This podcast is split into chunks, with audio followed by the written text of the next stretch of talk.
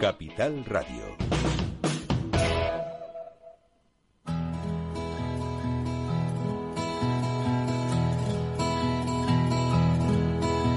Comienza la caja de Pandora. Al verte sonreír. Al verte sonreír. Un programa especialmente dedicado al mundo de la discapacidad. El niño que ayer fui. El niño que ayer fui. En Capital Radio La 10, cada semana hablamos de aquellas personas que por una causa u otra han llegado a ser dependientes. Lo presenta y dirige Paula Romero. Caen Caen mil lágrimas al mar. mil lágrimas al mar. Tú Tú no me verás llorar. Bueno, aquí estamos. Y no me verás llorar si estoy contenta, eso está claro. Y hoy yo creo que mm, las madres que tenemos hijos con, con discapacidad y que desgraciadamente no los podemos tener con nosotros porque las circunstancias nos obligan a tenerlos en una residencia, podemos estar satisfechos de que por fin en una residencia en La Palma se ha hecho justicia y desde luego hay que darle muchísimos aplausos y abrazos a Eugenia Pais. Eugenia Pais es la mamá de una chiquita que tiene autismo y que sufrió durante mucho tiempo eh, pues una, una serie de maltratos que gracias a su madre pues las cosas han cambiado. Bueno, y la justicia evidentemente. Hola Eugenia. Eugenia Pais, que es compañera, ella pertenece también a, a los medios de comunicación. Eugenia, ¿qué tal? Hola Paula, encantada de oírte. Bueno, y, y súper agradecida por tus palabras, porque en realidad el mérito en este recorrido, supongo que aunque pueda tener parte de mérito, pues la fuerza siempre nos la dan nuestros hijos. Y aquí el mérito, si me lo permites, va a ser para mi hija Rebeca, porque ella nos ha dado la fuerza para continuar adelante, atravesar estos nueve años y llegar a esta sentencia condenatoria de este director de la residencia que está condenado a tres años y nueve meses de cárcel, aunque cabe recurso, y como a él le cabe recurso, a nosotros nos queda un recorrido también por delante porque yo estoy dispuesta a llegar incluso a Estrasburgo. Por eso te digo que es que a, ti hay que aplaudirte, hay que ser madre coraje para emprender esta lucha que muchas veces mm, otros padres, otras madres no la emprenden porque piensan que al final va a ser infructuosa o porque piensan que al final mm, va, va a ser muy dolorosa. Para ti ha sido dolorosa realmente, ¿verdad? Sí, Paula. Paula ha sido muy dolorosa. Bueno, tú y yo nos conocemos personalmente eh, y tú sabes perfectamente, en fin, los momentos de bajona y de y en fin, de angustia y de impotencia y de indignación que hemos pasado. Tú has pasado por muchos más muy parecidos, pero por eso mm, siempre mi mensaje es que mm, eh, todas estas situaciones eh, yo creo que tienen un arreglo. Y tienen el arreglo de, de la capacidad de decisión, de la voluntariedad y de no dejarnos engullir por el dolor y por la sensación de que nada de lo que hagamos va a ser suficiente o va a servir para algo, sirve para algo. Yo en el año 2012, eh, tú lo sabes perfectamente, la última semana de abril de 2012, yo ingresé a Rebeca en este centro después de dos meses de preparación, de adaptación. Y bueno, y lo que todo en principio parecía algo normal, terminó convirtiéndose en un infierno. Rebeca lo padeció ocho meses. Durante ocho meses se, yo presenté reiteradas quejas y dieron lugar en ese periodo a la apertura de un expediente que luego llegó a la Fiscalía, que presentó acusación pidiendo casi nueve años de cárcel para este, para este hombre. Eh, y hoy podemos decir que, bueno, en la sentencia queda aprobado que Rebeca sufrió durante ocho meses, pero otros compañeros lo sufrieron con cinco años de anterioridad a la fecha en la que Rebeca ingresó en esta residencia de Triana, que por cierto, Paula, quiero recordar que Rebeca sigue allí, que la residencia funciona, que en cuanto el Cabildo abrió el expediente, eh, lo cerró, eh, este hombre fue desalojado de la propia residencia, el Cabildo tomó las riendas y el centro a día de hoy eh, bajo la tutela del Cabildo y gestionado por otra empresa privada, porque aquí estamos siempre con las mismas luchas, en este caso CLESE, está funcionando razonablemente bien con la fiscalización de madres como yo, obviamente. Por supuesto. yo creo que, que, que hacen falta madres así, vamos, que los padres tenemos que poner el ojo, porque es que los, nuestros hijos son, son como son, ellos por sí solos no, no, no se valen y no, y no se pueden defender. ¿Cómo te diste tú cuenta de que Rebeca tenía esos problemas? Porque o tenías a alguien dentro que te lo contara, o tu hija, que te- tengo entendido que el autismo que tiene tu hija es no verbal, ¿cómo, cómo traducías Exacto. tú, cómo traducías tú eh, Bueno. los trastornos, o sea, por, a través de los trastornos que ella tenía, tú ibas viendo lo que realmente le estaba pasando? Mira, Paula, ah, eh, esto fue, la verdad, que fue en cuestión de días, porque Rebeca ingresó eh, tal día como hoy y a los seis días, cuando yo me presento a verla, aunque el director me ordena que durante tres meses yo no tenga contacto con mi hija, cosa que yo no, no hago, obviamente. Yo le expliqué antes de entrar que Rebeca tenía su referente, que producto de que tenía un cambio de centro se podía sentir más insegura o perdida, que era cuando más iba a necesitar el respaldo y el uso de los mecanismos de comunicación tales como pictogramas, fotografía, eh, en fin, los, los elementos que conocemos las madres que, que tenemos hijos con autistas y que conocen perfectamente los profesionales y que además lo recomiendan. Pues en seis días me la encontré, pues una niña eh, hiperactiva, una niña que motóricamente estaba perfecta, pues me la encontré sentada en una silla de ruedas, atada a la silla de ruedas con sujeciones, con hematomas en ambas muñecas, eh, babeando y sin ninguna intención comunicativa. Esa es la realidad. Entonces yo a partir de ahí pues empiezo un, periplo tremendo porque casi cada día tengo que ver a Rebeca para que sepa que el referente está. Empiezo a presentar quejas y la única obsesión de este hombre era que yo me la llevara porque claro, en el momento en que yo me llevo a mi hija se cerraba el expediente porque la plaza ya no me pertenecía, no le pertenecía a mi hija Hmm. y entonces él continuaba continuaba siendo el dueño y señor de aquel espacio, un espacio público concebido para dar servicio a personas, a chicos y chicas, hombres y mujeres como Rebeca o con otros perfiles, pero mm, casi todos con graves problemas neurológicos. Y obviamente no lo consiguió, no lo consiguió porque yo no me rendí, no me rendí porque yo me daba cuenta de que aunque aunque yo me llevara a la niña el problema persistía. Sin duda, Y- sin duda, claro, y- claro. y nada se iba a solucionar. La, la cosa está ahí, que muchas veces mm, el, el que los padres callen eh, lo- a lo que lleva es a que eso se enquiste y que no se termine de resolver. ¿Cuánto tiempo llevaba este hombre eh, trabajando como director de, de esta residencia? Cinco años y ocho meses. Ajá. Los ocho meses, eh, estoy contando los ocho meses de Rebeca. Mm, entonces, eh, que queda aprobado en la sentencia que durante los cinco años anteriores él extraía agua fría de las cámaras frigoríficas para echárselas por encima a algunos de los residentes, eh, especialmente aquellos con un perfil autismo cagneriano, pues como el que puedan tener nuestras niñas. Eh, hay chicos y chicas, y quiero en honor a la verdad recordarlo, que hoy ya no están con nosotros, hombres y mujeres que ya no están, pero que sufrieron estas aberraciones. Y he de decir que en aquella lucha que yo emprendí me encontré con la oposición de varias familias, varias familias de varios afectados. Claro. Y E- Eso es terrible. Cuando uno se pregunta, cuando uno se pregunta por qué, sí, porque uno se pregunta por qué, por qué, pues yo creo que es porque la mente tiende a evitar el dolor, Eh, o sea, tiendes a engañarte para evitar el dolor, pero mm, pero en mi caso no fue así, afortunadamente, de decir, porque gracias a eso hemos llegado a este punto y en este punto estamos hablando de una residencia en la que los chicos salen como mínimo tres veces a la semana para sociabilizar, que van a la piscina. Rebeca, por su parte, viene a casa los fines de semana, puedo estar con ella cuando me plazca. Si esta tarde tengo un rato libre, puedo ir a merendar con ella, traérmela, llevarla, eh, como todos los residentes. O sea, no hay Restricciones, eh, hay un trato ninguna. igualitario para todos. Exacto. Y una cosa, eh, en, en algún momento él eh, justificaba, ese, por ejemplo, esos baños de agua fría. Era, eh, entraba dentro de una terapia, de una hipotética terapia que el hombre, como psicólogo, supongo que sería, porque eh, llevar la dirección de un de una residencia, Psicólogo.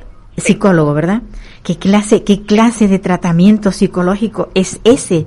El de, el de la crueldad de bañar con agua, con agua fría de la nevera. Bueno, queda acreditado, queda acreditado también en la, en la sentencia, porque nosotros en ese sentido sí se armó muy bien, también por parte de la, de la técnica del Cabildo que mm, elaboró y cerró el expediente y que además consultó eh, tras la- el cierre del expediente con Wenceslao Peñate, que es catedrático de psicología clínica en la Universidad de La Laguna y que remite estas prácticas a finales del siglo XIX, principios del XX. O sea, estas prácticas eran propias de los antiguos modelos psiquiátricos, no te hablo de, de nuestra de nuestro de nuestra etapa de vida, de nuestro Sí, siglo lo- XXI, lo que antiguamente se llamaba XX, manicomio. cosas que él Lo- Exactamente. Lo que antiguamente llamaban, sí, sí, sí. Exacto. Y él sí lo llega a justificar e incluso él me llegó a decir a mí que no se podía tratar a, a Rebeca de otra manera porque Rebeca era un monstruo. Eh, a ver, Rebeca no es un ser humano perfecto, tiene autismo. Tiene autismo, solo, Eh, solo eso. Sí, tiene autismo, tiene conductas disruptivas, es una persona que necesita prever lo que va a ocurrir para no tener miedo. O sea, es dentro de nuestra sociedad lo que se puede considerar uno de los seres con un perfil más vulnerable. Eh, Pero, pero Eugenia, él optó, él optó en lugar de ayudarla por castigarla, por eh, intentar dominarla a ella, dominar a la madre y bueno, y afortunadamente por el camino eh, yo conseguí con la fuerza de Rebeca eh, llegar hasta el final de ese recorrido de esos larguísimos ocho meses que fueron de un enorme, de un enorme sufrimiento para las dos, pero especialmente para ella. Sí, claro, porque ella es la que lo, lo vivía directamente. Pero yo, yo vuelvo otra vez a lo que es el autismo, porque quien nos esté, nos esté escuchando, el autismo es una forma distinta de concebir el exterior, la vida. O sea, te- tener autismo no es ninguna enfermedad, no es estar loco. Y las terapias, ese tipo de terapias, las conductas disruptivas son normales dentro del autismo, sobre todo del autismo severo. Y yo lo que no puedo entender como un señor, un psicólogo piense que con esas restricciones y con esa, con ese maltrato, porque es maltrato, pueda de alguna manera eh, resolver, pues eso, el, el- las conductas disruptivas, cualquier mm, fallo Yo, que mira, haya en la, Paula, en la persona. yo pa- para la, sí, Sí. para la gente que no conoce de cerca el autismo y nos pueda estar oyendo, yo les pido que hagan un ejercicio. Imaginen que tienen un niño de tres años. Ese niño de tres años lo dejan en un centro. Ese niño de tres años tiene como referente a su familia y en lugar de gestionar cualquier tipo de problema que el niño dé, imaginar que se le restrega heces por la cara, se le baña con cubos de agua fría o se lo someten a aislamiento prolongados de entre 5 y 20 horas. O, por ejemplo, se le deja sin comer. Tremendo, tremendo. Eh, el comportamiento disruptivo del niño lo único que va a hacer es empeorar, Sin porque duda, el niño mientras duda. pueda va a luchar. Sin duda, sin duda. Rebeca dejó de comer, eh, Rebeca tenía hábitos como comer sola, como eh, ponerse alguna prenda de mm, ropa sola, eh, de, de tener su referente y saber dónde no se perdía. Todo esto lo perdió, todo esto lo perdió Rebeca. Claro, todas Y, esas Paula, me vas a habilidades. disculpar, pero te tengo, Lo tengo sé, que dejarte. Lo sé, lo sé, lo sé, porque- Eugenia. y lo lamento profundamente porque me encanta oírte y quiero mandarte un abrazo a ti, pero especialmente quiero mandarle un abrazo a tu hija. Y quiero darte las gracias por ser fuerte, por luchar, por estar en la plataforma y por representarnos a todos. A ver si conseguimos algo. Más Sí, más de lo que lo conseguiremos. más de lo que tú has conseguido va a ser imposible. Pero bueno, Eugenia, un abrazo muy fuerte. Aquí estoy, Paula. Un abrazo para ti también. Un abrazo. Para todos. Pues nada. Bueno, pues vamos a seguir con, con el siguiente, con la siguiente llamada que vamos a hacer ahora mismo. Eh, vamos a hablar con una trabajadora social. ¿Te- ¿La tenemos el teléfono? Ajá. Bueno, quiero decir que vamos a hablar con una trabajadora social, como les estaba, les estaba abordando, que nos va a hablar de algo muy, muy importante para todas las personas que tienen problemas de, de dependencia. porque en el año 2006 se creó una ley maravillosa, una ley que, bueno, pues que venía a proteger a las personas dependientes. Esa ley conocida popularmente como la ley de dependencia, que es la ley de promoción de la autonomía personal y atención a las personas en situación de dependencia, esa ley mm, se ha ido diluyendo de forma paulatina. Me dicen que no, que no tenemos, no lo tenemos. Ojo. ¿No está? O sea, ¿ha dicho que no está o qué? que no, no coge el teléfono. Bueno, pues entonces vamos a ver si podemos hablar con, con Virginia. Vale. Bueno, pues no, yo espero que a lo largo de la mañana, bueno, a lo largo del programa podamos contactar con ella porque es muy importante lo que quería yo hablar con ella. Ya digo, yo quería abordar el tema de la, de la ley de dependencia y a ver si conseguimos que esto sea real y en algún momento esta ley se cumpla en su totalidad en todas y cada una de las comunidades autónomas, porque dependiendo de en qué comunidad autónoma, así se cumplía o no. Esperemos que tengamos a... ¿Tenemos a Virginia? Vale. Hola Virginia. Virginia, Virginia Martínez es madre de una jovencita, muy guapa ella, por cierto, que tiene discapacidad y ella está en una residencia. A Virginia, ¿qué es lo que te está a ti ahora mismo preocupando muchísimo para que me hicieras esa, esa llamada? Bueno, esa llamada no, ese mensajito que me, me hiciste esta mañana. Pues mira, estoy muy preocupada por, por los derechos de, de mi hija y de las personas con, con discapacidad.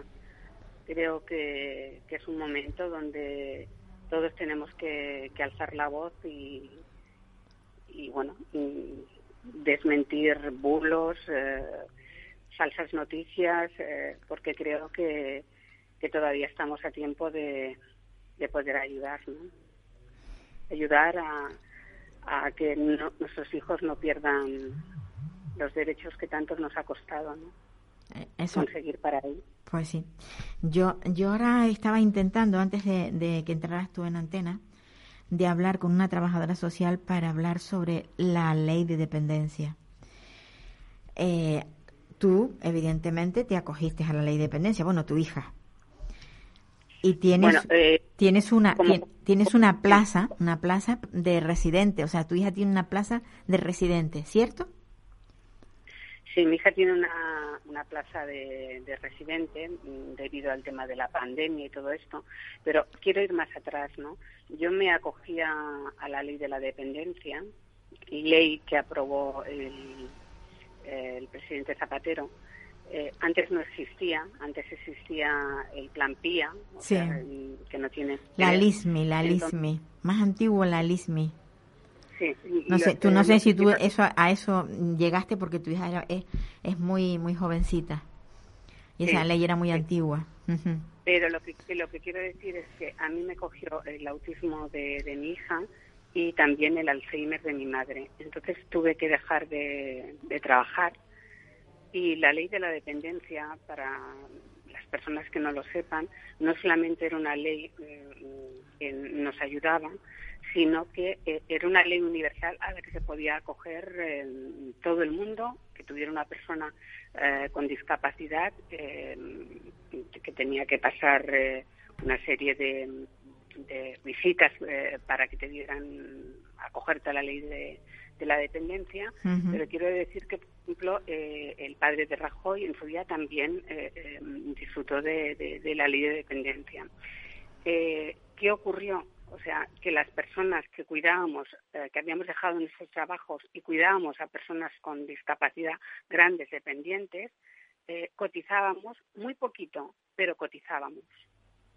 Entonces, mm, vivimos el recorte de, en cuanto se cambió de, gobierno, el primer recorte, el primer hachazo fue para la ley de dependencia, donde nosotros no pudimos salir a manifestarnos porque estábamos cuidando de nuestros hijos, de nuestros padres. O sea, yo recuerdo cómo se me caían las lágrimas de, de ver, mm, es que nos quitaron la cotización, no teníamos donde acogernos, rebajaron en la ley de dependencia y ahora yo estoy aterrada de, de lo que pueda pasar, no por eh, mi hija, porque mi hija ya tiene plaza, sino porque hay una serie de derechos que de verdad mm, debemos de defender. ¿Por qué te, te he mandado eh, este El mensaje esta mañana?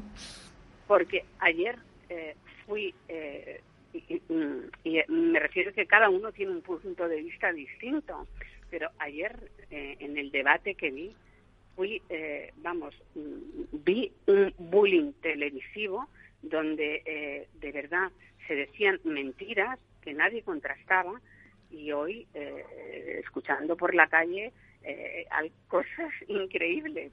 He escuchado a una señora decir, eh, fíjate eh, que el Sánchez fue en helicóptero con el dinero, bueno, verdaderas barbaridades.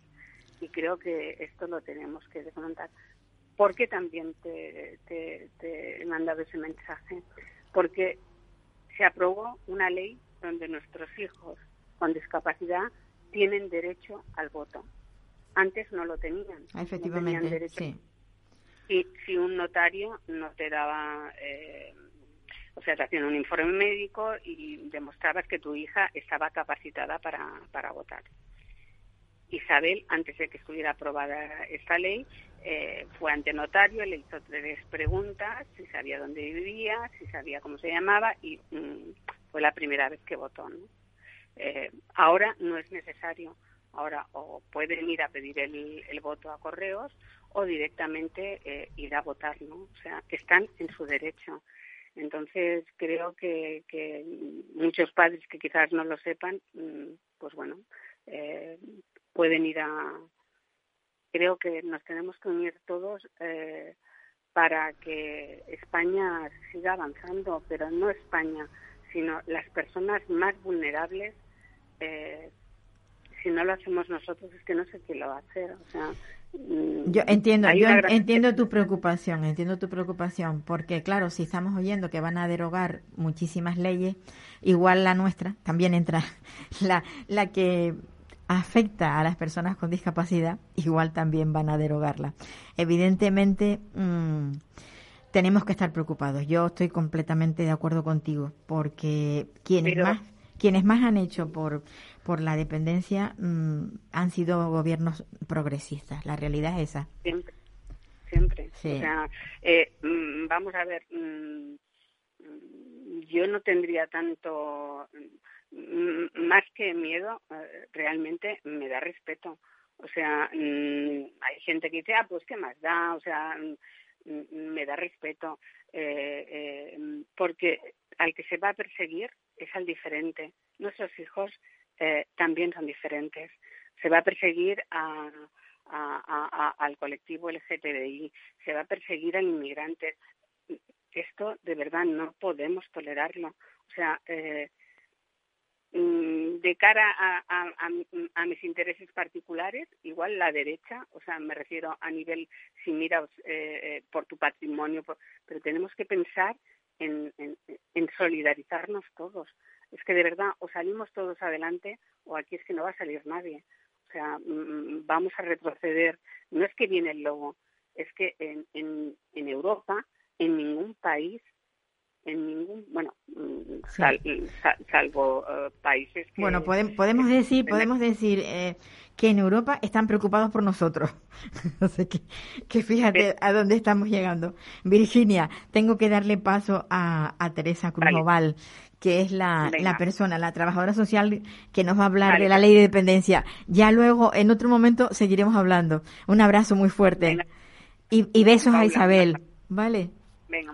Venga. Bueno, como decía yo antes, eh, esta persona con la que vamos a hablar es una trabajadora social y de la ley de dependencia está, pero que muy, muy informada. Hola, Teresa. Hola. Buenos días, Paula, Ah, ya que nos está. Buenos días. Sí, no, no- nos costó muchísimo localizarte, pero por fin.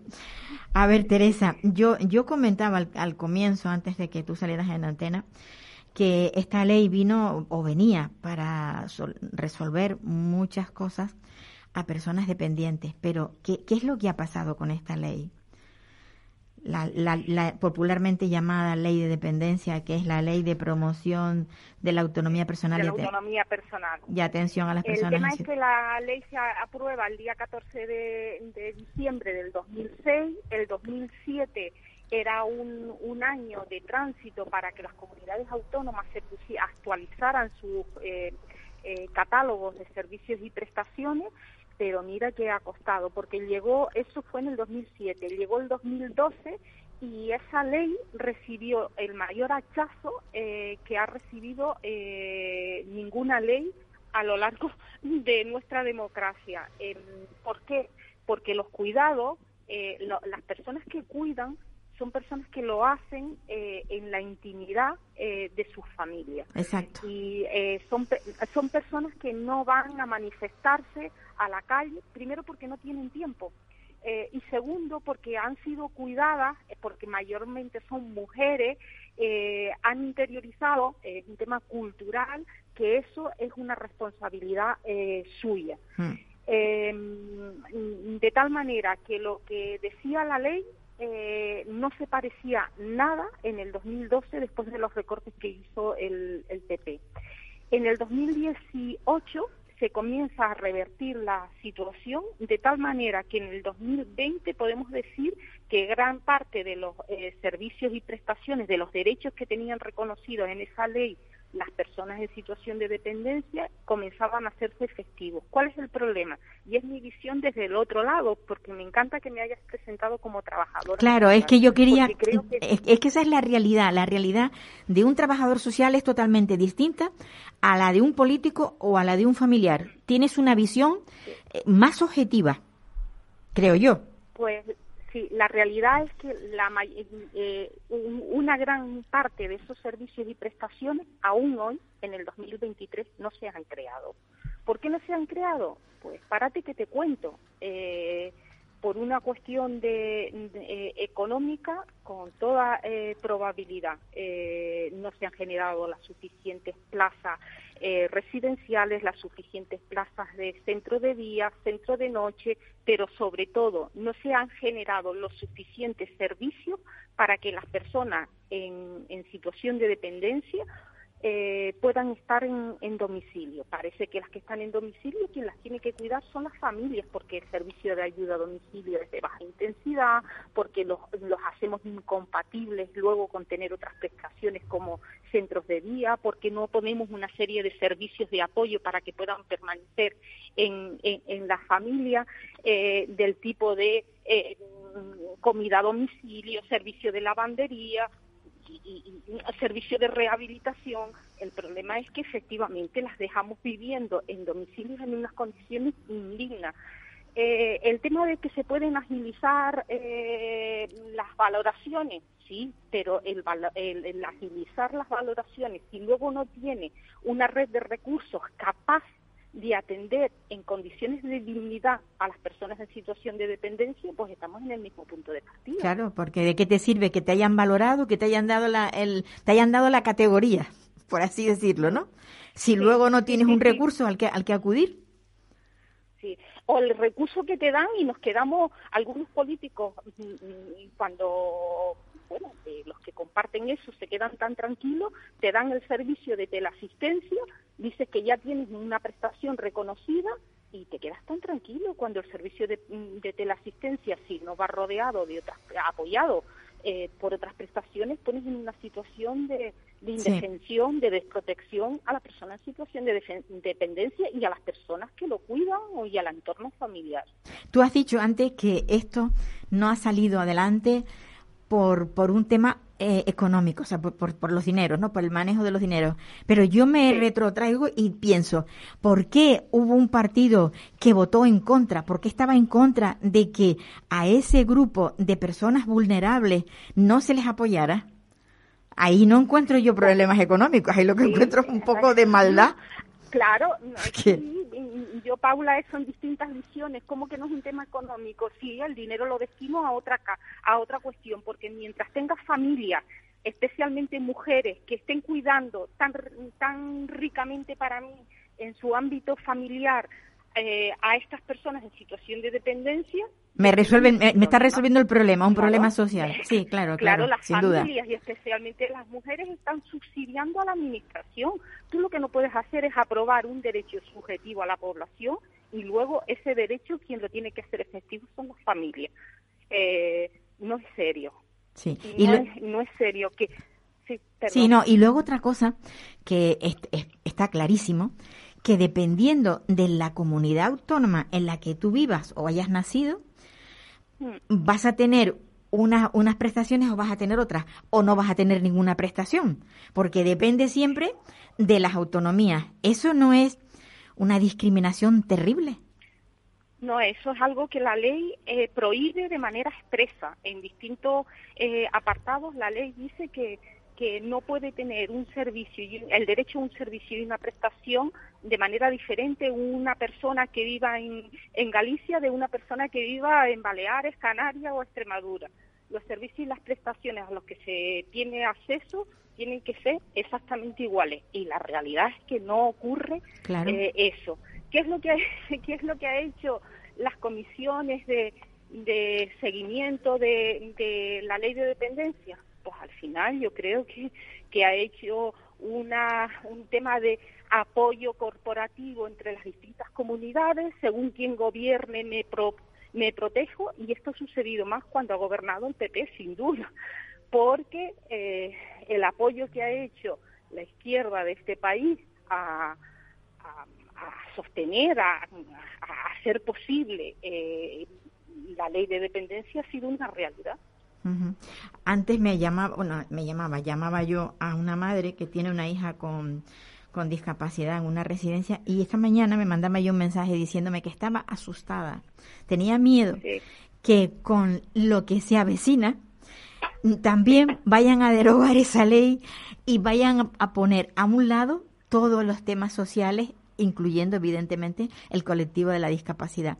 ¿Tú crees que eso Bueno, puede yo no creo que ha- haya fa- no, no hace falta derogar, eso no se van a atrever a, dero- a derogarlo, pero sí pueden hacer como en el 2012, donde yo decía que tenía esta intensidad, voy a decir que tiene otra intensidad para ahorrarme unos euros. Donde yo decía que lo iba a poner en marcha en tal época, pues lo voy a desplazar y en lugar de en el 2024, en el 2034. Eso es lo que pasó en el 2012 Sí, sí, y sí. con toda probabilidad lo harán en el Lo vam- nos lo vamos a 2020. encontrar. Sí, sí, sí, sí, no, no, no me queda la menor duda. Yo no sé, aquí en, Canarias, eh, cómo, cómo está el tema de, de, de los recursos, si, si se han ampliado, si no se han ampliado. Eh, tú que, desde la perspectiva tuya, ¿cuál es el, el tema ahora mismo? ¿Cómo estamos? Yo creo que se ha avanzado mucho en, en mejorar el tiempo de espera, pero creo que todavía el ofertar una diversidad eh, de servicios y prestaciones, creo que nos queda ahí un camino largo por recorrer. Por recorrer. Es mi apreciación desde, desde el terreno. Claro. Que eso es terrible, porque hay, hay mucha gente que, que se va haciendo mayor, que sus hijos ya no les no los pueden cuidar y que no hay residencias, por ejemplo, o también el tema volviendo al al, al, al tema de, de la atención temprana que tampoco se ha cumplido, cuántos años se, se han han pasado y no tenemos una atención temprana en todos en todas las o sea en todas las islas y de forma constante. Eso también es otra asignatura pendiente es que si la atención temprana es esencial para eh, garantizar el máximo de autonomía en las personas que, que tienen un, un trastorno en el desarrollo. Eh, y efectivamente no teníamos ley de atención temprana, se aprobó la ley en el 2019, eh, se, se contemplaban en la creación de 11 unidades de atención temprana, se han creado las 11 unidades de atención temprana, o sea, es la primera vez que en un- se aprueba una ley eh, y se cumple el, el, el, el, el- el despliegue en un tiempo récord, lo que pasa es que se fue a unos mínimos y esos mínimos no dan respuesta a la demanda Claro, actual. claro. No es raro, claro, es que es que siempre vamos a lo a- como no tenemos nada, vamos a lo menos y lo menos es que una unidad de atención temprana en Tenerife, una en la zona metropolitana y otra en el norte y en el sur eh, no da respuesta cubre, no cubre, actual. claro, claro. No, cu- no da respuesta. Sí, Tenemos listas sí. de espera de hasta de 70 eh, niños y niñas esperando por la atención temprana. Si la atención temprana no se presta eh, cuando se tiene que prestar, luego es un contrasentido. Sin por lo duda, tanto, sin mm, duda. Eh, el político tiene que, eh, que mm, pisar tierra eh, y cuando llegue a, a gestionar eh, ser respetuosos con la ciudadanía que te ha puesto eh, ahí, por lo menos que conozcan tu hoja de ruta y luego que la evalúen, si no has cumplido, pues que te pongan en tu lugar, pero desde luego que no no no es de recibo que en campañas electorales pro- se prometan cosas que luego mm, No se lleven pues a no cabo. se cumplan. Sí. y que hablemos de paraguas y de y de, de no sé qué escudos y no sé qué sociales cuando la gente no quiere un paraguas no quiere un escudo lo que quiere es que me garantice la protección social que me que la legislatura vigente me, me, me- me dice que tengo derecho.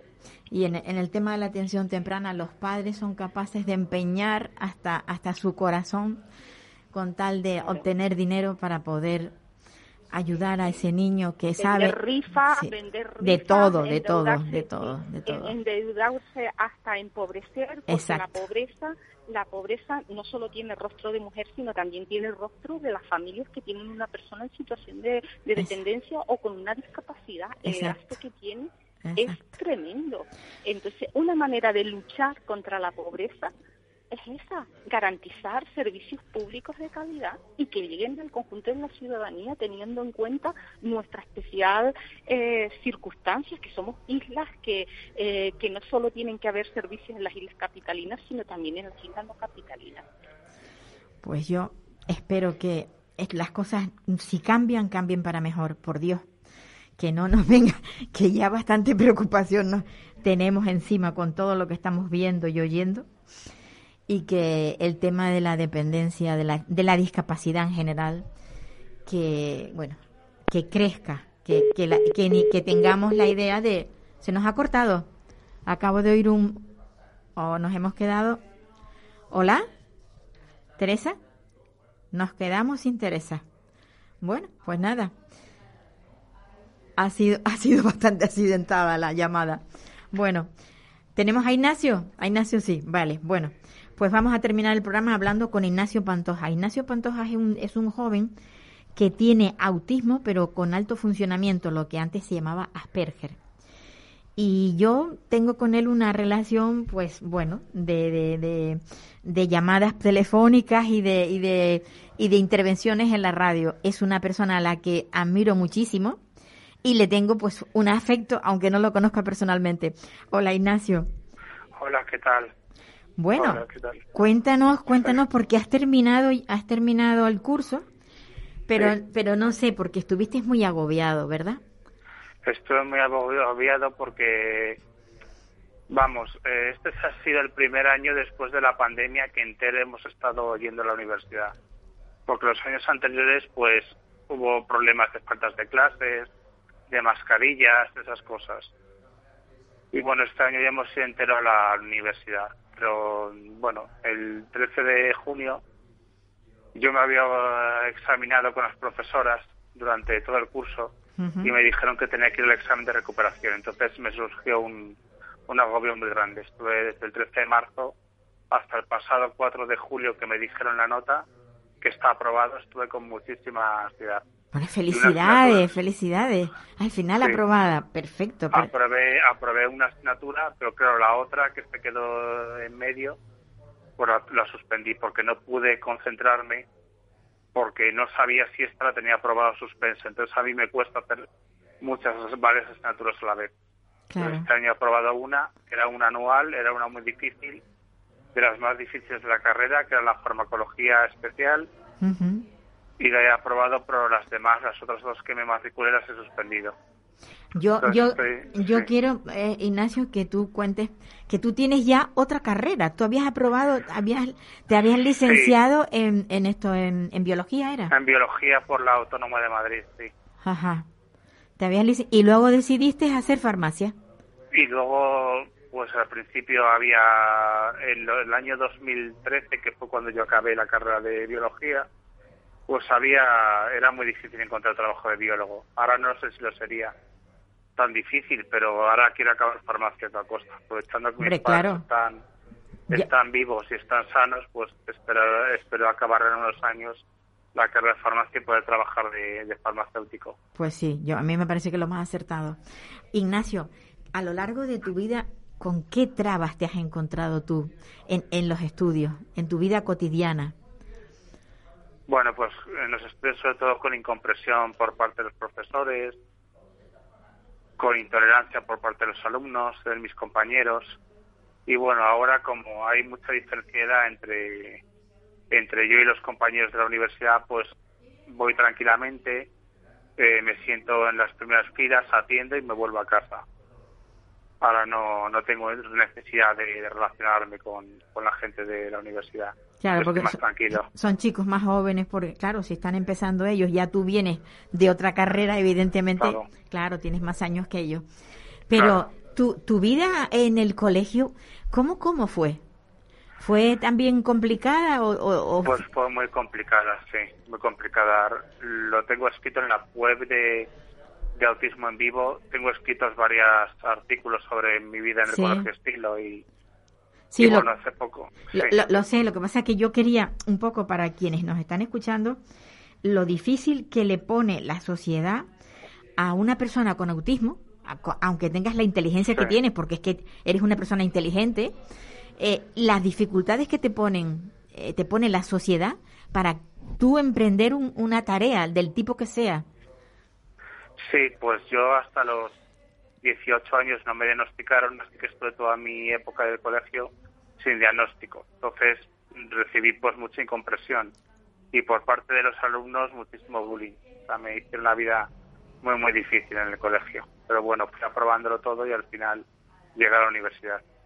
Sí, bueno, eh, eh, es todo un mérito haber haber llegado con todas con todas esas trabas con las que te encontraste, haber llegado a la universidad y ahora mismo eh, la, la, la idea tuya es esta, terminar eh, farmacia y, Sí. y, y trabajar, o sea, poner, tus padres te ponen una farmacia, vamos, por así decirlo, o trabajar con alguien en una- Tendré que trabajar con alguien, sí. En- como Estoy buscando farmacia. algún sitio donde poder trabajar. A ver, me gustaría irme de Madrid a una ciudad más pequeña, pequeña. porque Madrid a mí me, me agobia mucho. Es muy y, grande. y a mí también, ¿eh? ya te lo digo yo. Ya, pues me gustaría irme fuera de Madrid, pero bueno, tendré que esperar unos años todavía para tener el título y luego que trabajar con, con alguien que, que, pueda también saber de mis dificultades y todo eso. Claro. Yo recuerdo eh, que tú me recomendaste una profesora que tenías en la, en la, en la, en esto, en la facultad, o en la universidad, mejor dicho, que ayudaba a, a las personas que tenían así algún, algún problema. Eh, eh, eh, ¿Tú te acuerdas de ese equipo, que te- o sea, esa persona que tenía, no sé exactamente si es un gabinete dentro de la propia universidad? Sí, la oficina de inclusión a personas con diversidad. sí. ¿Y eso cómo funciona? Porque quiero un poco que nos lo cuentes para a lo mejor personas que estén en tu situación y que, y que sepan eh, cuando entren en la universidad que pueden tener esa opción. Bueno, es una oficina de inclusión que hay en el vicerrectorado de, la Universidad Complutense y allí pues eh, yo me presenté y expuse la discapacidad que tenía y bueno, hablaron con la decana de mi facultad, hablaron con los profesores y he tenido un apoyo estos años eh, por parte de la oficina. Este apoyo, eh, ¿en, qué, ¿en qué se manifiesta? Bueno, o sea, se manifiestan que hablan con los profesores, me hacen adaptaciones curriculares y bueno, poco porque en esta universidad son tan exigentes también porque farmacia es una carrera en la que deben ser exigentes, entonces poco pueden hacer, me dan más tiempo los exámenes, me hacen algún parcial más, Mm. en las prácticas me tutelan un poco, pero bueno, en fin, no tampoco pueden Pueden hacer más. re- sí, Sí. regalarme la- las cosas, claro. No, no, claro, es- farmacia, claro. Ni creo que tú lo pretendas. No, no, no. Por supuesto que que no. no. claro que no. Y una cosa que, que a mí me, me sorprende, o sea, ¿por qué elegiste esta carrera que es tan complicada? Tienes, tienes cristalografía, por ejemplo, ¿no? Una Eh, de las asignaturas, ¿o no? Sí, química analítica era. Ah, química analítica. Sea, lo de la química cristal... orgánica también. sí. Química orgánica. química orgánica, química física, sí, todo eso. Lo que das. Es que son, son unas asignaturas muy fuertes. No, fuiste, Sí. a, fuiste a elegir justo una, una carrera complicada. O sea, que ha sido para ti un reto. O... Sí, es una carrera complicada, pero también es una carrera de las que más salidas tienen. O sea, tiene esa especie de recompensa de que todo es una carrera muy, muy difícil, pero luego es, puedes tener trabajo el resto de, de tu vida hasta que te jubiles. Ya, claro. Y eso con biología no lo tenía, porque biología era muy difícil, pero no tenía... No te- Cuando acabé en 2013 no tenía salidas apenas. Ujú. Ignacio, voy a hacerte una pregunta que a lo mejor no te va a gustar, pero bueno, yo te la voy a hacer. Si quieres me la contestas y si no, no. Tu vida, tu vida normal, o sea, afectiva y demás. eh, recuerdo que, te- que había una niña muy bonita, que la, la recuerdo yo de haberla visto en, en el Facebook, con la que tenías una relación. ¿Eso ya no, no existe o...? No, no. Hace tiempo nos vemos de vez en cuando, pero no, no somos parejas, somos amigos, pero nos vemos de vez en cuando. Ujú. Porque también la vida de las personas cuando tienen autismo mm, se complica en ese en ese lado, por ese lado, ¿no? No claro, solo- porque la gente piensa que igual nos sentimos, no tenemos empatía, no tenemos sentimientos, Claro. pero sí tenemos y si nos enamoramos. Yo le he pasado muy mal enamorándome de muchas chicas y que no me han correspondido y eso sufro mucho. Claro.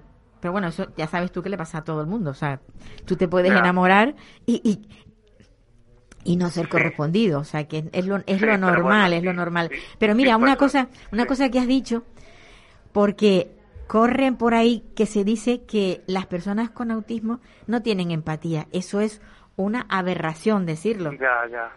porque no es cierto. Claro, pero la gente no lo entiende bien. Hasta que no te toca un familiar, no lo entiendes bien, no lo, no lo entiendes. La gente no se acerca a estos temas porque les cuesta entenderlo, les cuesta acercarse, les cuesta hacer amigos con, con autismo. Y bueno, yo he escrito un libro sobre, sobre ese tema, ya Sí. lo dije más veces, intentando como acercar a la gente hacia este mundo y que nos entendieran, desde mi punto de vista, claro. Pero es muy difícil, es muy difícil que la gente pues anime a conocer estas cosas. Oye, los que dirigen au- autismo en vivo, yo conozco a una de las personas, un, un chico, no me acuerdo de su nombre, que es catalán, que, Sí. que me parece que es ingeniero o, algo así. No, Sí, no pero sé. creo que ya no está en la página. Ya no está en la página. creo por- que no. Porque esa página me parece que es muy buena para acceder a ella y ver los comentarios y sobre todo los que escribís la página. Porque claro, no es lo mismo que yo hable del autismo que hables tú, porque tú lo vives en primera persona. Sí, Entonces, esa realidad que tú plasmas en, en, esa, en esa web, que es la de autismo en vivo, sí. creo que ayuda a mucha gente. Pues ojalá que ayude mucha gente. Yo escribo desde mi punto de vista y me gustaría que escribiese más personas desde su punto de vista. Incluso padres, madres, abuelos, abuelas. Me gustaría que escribiese más gente, hermanos. Pero bueno, de momento está un poco parada ahora mismo la web, según yo la veo. ¿Y, y puede tener a- acceso cualquiera a escribir? ¿O tienes que tener...? Yo creo que sí. Yo creo que sí. Yo creo que, hombre, los artículos yo tengo acceso a escribir porque soy editor. Pero las personas pueden enviar un email con su texto y eso se lo suelen publicar. Luego ustedes lo reestructuran y lo publican.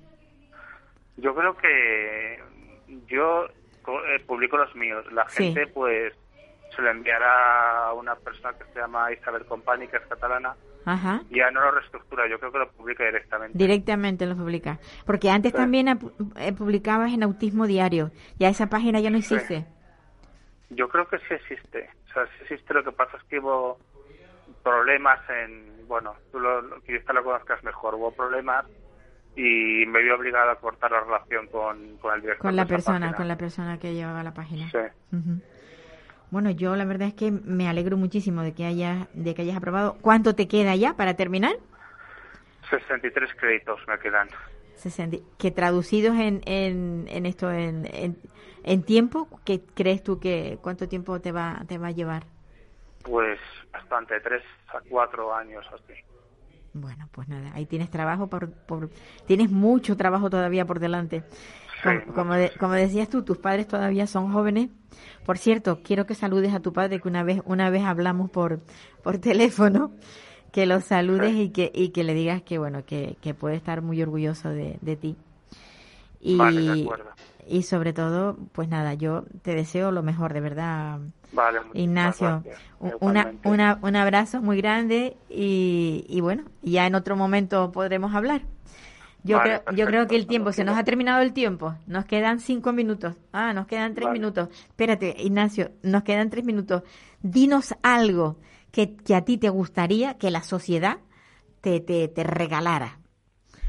O que Uf, tuviera, que o que, tu- que tuviera en cuenta. No que te regalara, sino que tuviera en cuenta con respecto a, a, a tu... Pues bueno, a mí con que con que leyeran los textos, ya no digo ni que me compre el libro, pero con que leyeran los textos que publica el Autismo Diario, en Autismo en Vivo, estaría muy contento. Pero bueno, El libro, dame, dame el, nom- el, el título del libro porque ya me el olvidé. libro, sí, se llama Los autistas ta- queremos estar cerca, también queremos estar cerca. Los autistas también queremos estar cerca. Y lo puedes encontrar en cualquier librería o tienes que ser a través de Amazon. Sí, a través de Amazon o si no encargando en una librería, creo que también se puede. Ujú. Yo creo que Exacto. poniendo, que con- sencillamente poniendo tu nombre, si se, Sí. si se olvidan sabiendo que el, el libro es de Ignacio Pantoja, una persona con autismo, yo creo que lo encontrarían rápidamente. Sí, se ¿Verdad? encuentra muy rápidamente, sí. Pues, pues y si nada. no, buscándome en internet. se También, también, en- también, claro, En claro. Instagram, en Facebook, y ahí lo A, tra- encontrar todo. a través de, de internet. Pues Ignacio, un abrazo muy fuerte, que tengas un verano grato en Sí. compañía de los tuyos y que, bueno, en, en algún momento volveremos a hablar, ¿vale? Vale, muy bien, muchas Cuí- gracias. cuídate mucho, vale. Venga, hasta luego. Pues nada, bueno, pues creo que ya el tiempo se nos ha ido y, y ya nos veremos la próxima semana. Desearles a todos que tengan pues una buena jornada de lo que queda de día y que la semana próxima estén pendientes porque volveremos a, a estar aquí con nuestro programa. Ahora entrará la sintonía de, de adiós y ya les dejo a todos, ¿vale? Venga, hasta luego.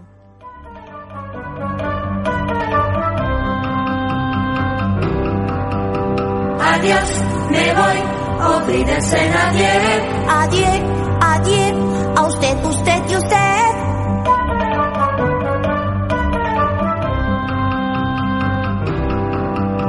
Adiós, me voy, olvídense no va. Me voy si hoy por fin pruebo el champán.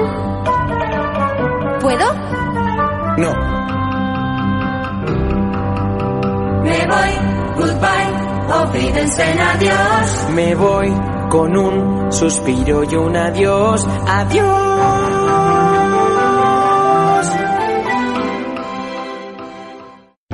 Para personas inquietas, Capital Radio.